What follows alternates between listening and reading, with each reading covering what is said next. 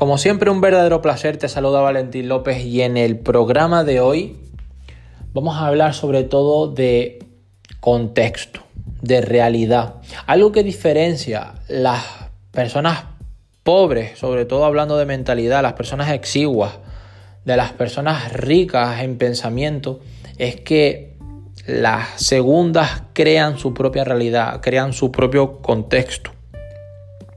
Mientras que las personas pobres creen que las personas ricas son egoístas, que son cínicas, o que han ganado el dinero de formas no claras, no verídicas, esa es la realidad que están creando, esa es la realidad que están fomentando.